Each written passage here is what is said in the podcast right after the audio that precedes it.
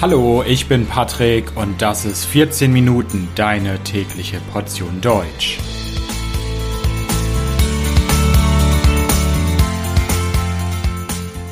Folge 41 Bio-Lebensmittel in Deutschland. Hallo, hallo und herzlich willkommen zu einer neuen Folge von 14 Minuten. Ich hoffe, dass es euch gut geht. Es geht heute um Lebensmittel und um genauer zu sein, um Bio-Lebensmittel. Um Bio-Lebensmittel in Deutschland geht es heute in dieser Folge. Bio-Lebensmittel, was ist das? Was ist erstmal Bio? Bio ist eine Abkürzung und steht für biologisch. Und wenn ihr schon mal in Deutschland wart, vielleicht im Supermarkt, dann ist euch bestimmt aufgefallen, dass es viele Produkte in zwei, mindestens zwei Varianten gibt. Einmal in einer konventionellen Variante, einer Standardvariante und einer Bio-Variante. Die konventionelle Variante ist oft günstiger und die Bio-Variante ist fast immer teurer. In dieser Folge werde ich euch erzählen, was Bio überhaupt ist. Was sind Bio-Lebensmittel? Ich werde euch natürlich ein paar Statistiken vorstellen. Wie viel Bio-Lebensmittel werden in Deutschland produziert? Wie viele Biobauern gibt es? Wie populär sind Bioprodukte in Deutschland? Dann natürlich, sind sie denn gesünder überhaupt als normale Lebensmittel, als konventionelle Lebensmittel? Ich werde natürlich auch ein bisschen über den Umweltaspekt sprechen und was anders ist bei Bio und wie das Ganze denn auch kontrolliert wird. Also, los geht's. Ja, egal ob ihr in Supermärkte geht wie Rewe, Aldi, oder Penny. Überall findet ihr Bio-Lebensmittel. Es gibt Bio-Kartoffeln, es gibt Bio-Käse, es gibt Bio-Tomaten, es gibt Bio-Brot. Viele, viele Lebensmittel gibt es in einer Bio-Variante. Es wird immer mehr. Es gibt sogar eigene Bio-Supermärkte in Deutschland, wo man nur Bio-Lebensmittel kaufen kann. Und diese Supermärkte eröffnen auch immer mehr Filialen und es scheint viele Leute zu geben, die diese Produkte kaufen wollen. Aber wie viel Bio gibt es denn tatsächlich in Deutschland? Generell kann man sagen, dass es einen Boom gibt um Bio-Lebensmittel in Deutschland. Bio-Lebensmittel sind sehr, sehr beliebt, sind sehr, sehr populär in Deutschland. Das zeigen die Zahlen in den Statistiken. Ende 2007 gab es noch 18.700 Biobauern in Deutschland. Es gab 865.000 Hektar Land, die nach ökologischem Landbau funktioniert haben. Das waren ungefähr 5% aller Äcker und Wiesen in Deutschland. Wenn wir uns die Zahlen heute anschauen, gibt es einen großen, großen Unterschied. Im Jahr 2020 gab es 35.413 Biobauernhöfe. Das sind 13,4 Prozent aller Landwirtschaftsbetriebe, aller Bauernhöfe und so weiter und eine Ackerfläche von 1.698.000 Hektar wurde ökologisch bewirtschaftet. Und insgesamt war der Bioanteil in Deutschland bei 10,2 Prozent im Jahr 2020. Wenn wir das aber vergleichen, na, ich habe gesagt, es gibt einen Bioboom in Deutschland, aber wenn wir das vergleichen in Deutschland machen Bioprodukte nur 6,4% des gesamten Lebensmittelumsatzes in Deutschland aus. Also Umsatz heißt Lebensmittel, die verkauft werden in Deutschland. Alle zusammen. Und davon sind nur 6,4% Bio gewesen im Jahr 2019. 6,4 In Luxemburg sind das 18 Prozent. 18 Prozent Bio-Lebensmittel am Gesamtumsatz und in Frankreich sind es 13 Prozent. Also ihr seht, die Zahlen steigen deutlich in Deutschland, was sowohl die Zahl der Biobauern angeht, als auch die Fläche die landwirtschaftliche Fläche. Aber es gibt noch sehr viel Potenzial. Es werden immer noch deutlich mehr konventionelle Lebensmittel gekauft als Bio-Lebensmittel.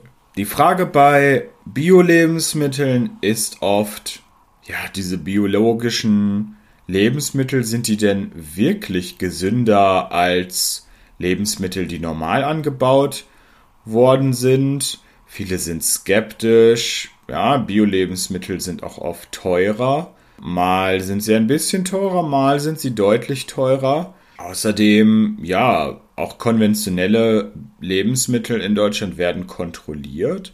Also Bio ist es tatsächlich besser. Das Bundesministerium für Ernährung, Landwirtschaft und Verbraucherschutz ist da deutlich und sagt, ja, Bio-Lebensmittel sind gesünder, weil sie weniger Nitrat enthalten, mehr Nährstoffe und sind außerdem geeigneter, wenn man eine Allergie hat.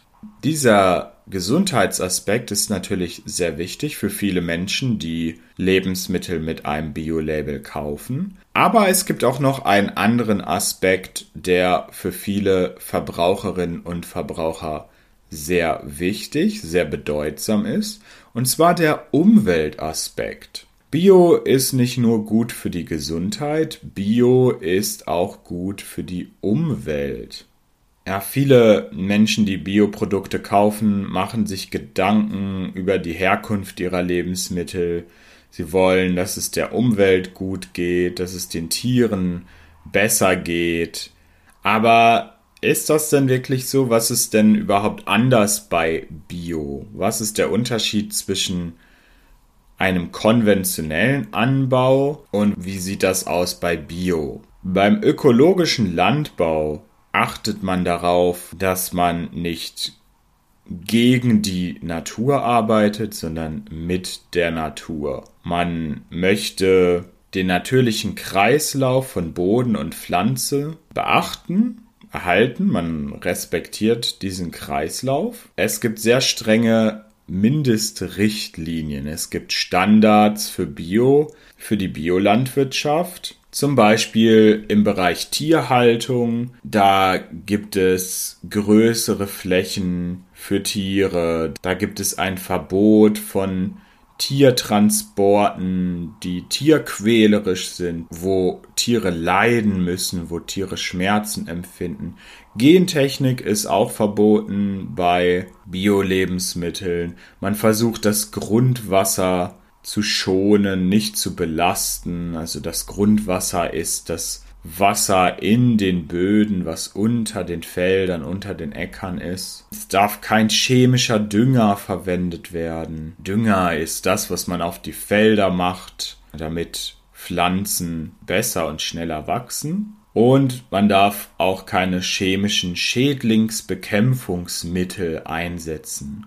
Auch ein schönes Wort, Schädlingsbekämpfungsmittel.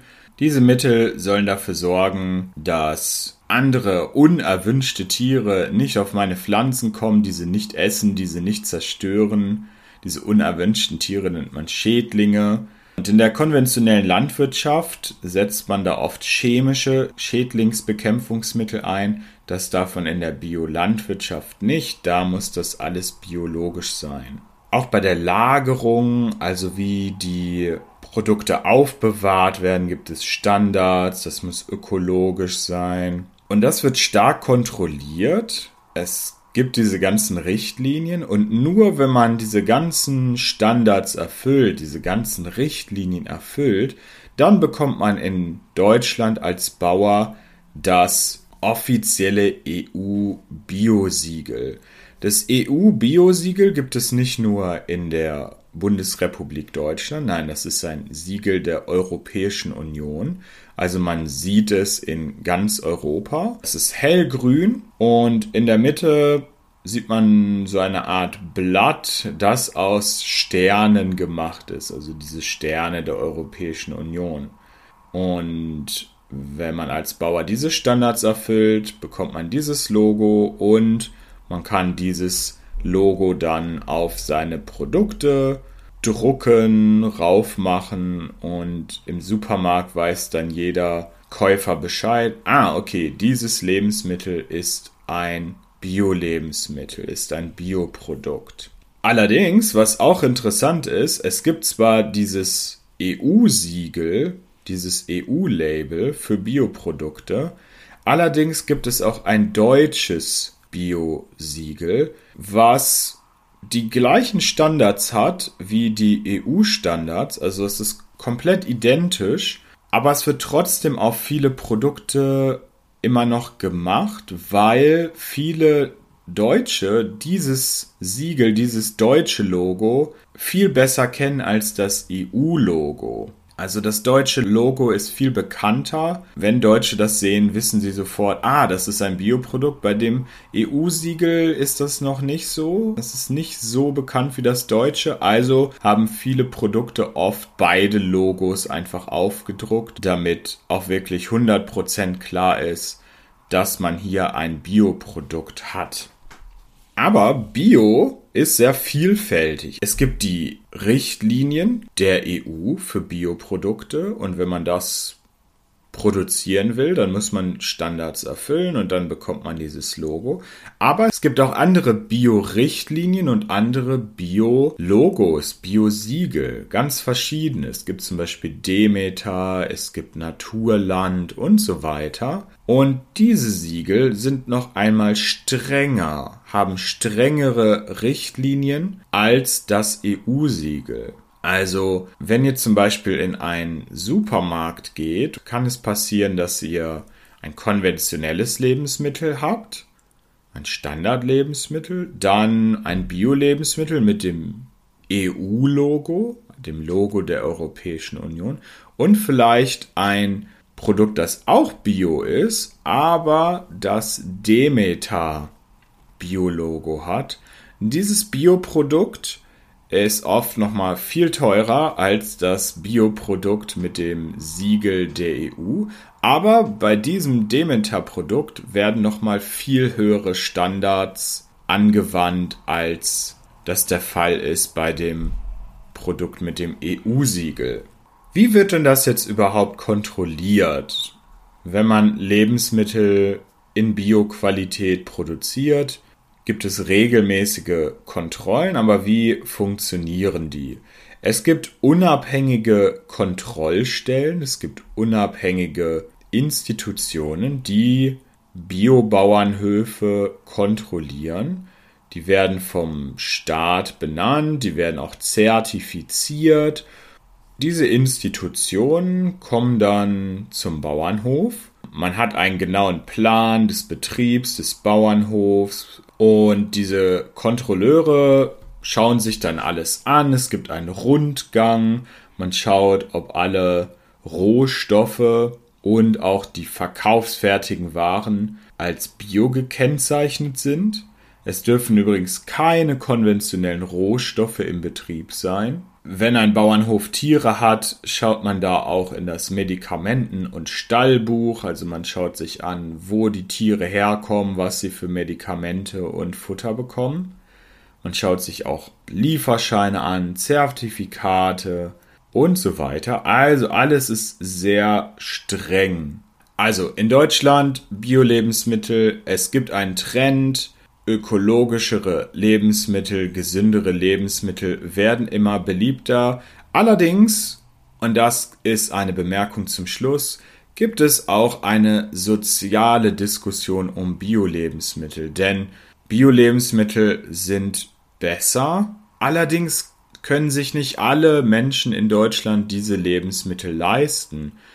Wenn ich zum Beispiel arbeitslos bin, wenn ich ein Student bin oder wenn ich einfach nicht so viel verdiene im Monat, kann ich mir oft keine Bio-Lebensmittel kaufen, weil sie einfach zu teuer sind. Und es gibt in der deutschen Politik eine Debatte darum, wie man damit umgehen soll. Also, ich bedanke mich fürs Zuhören. Das Transkript dieser Folge findet ihr wie immer auf www.14minuten.de, natürlich völlig kostenlos. Bis bald, macht's gut, ciao, ciao.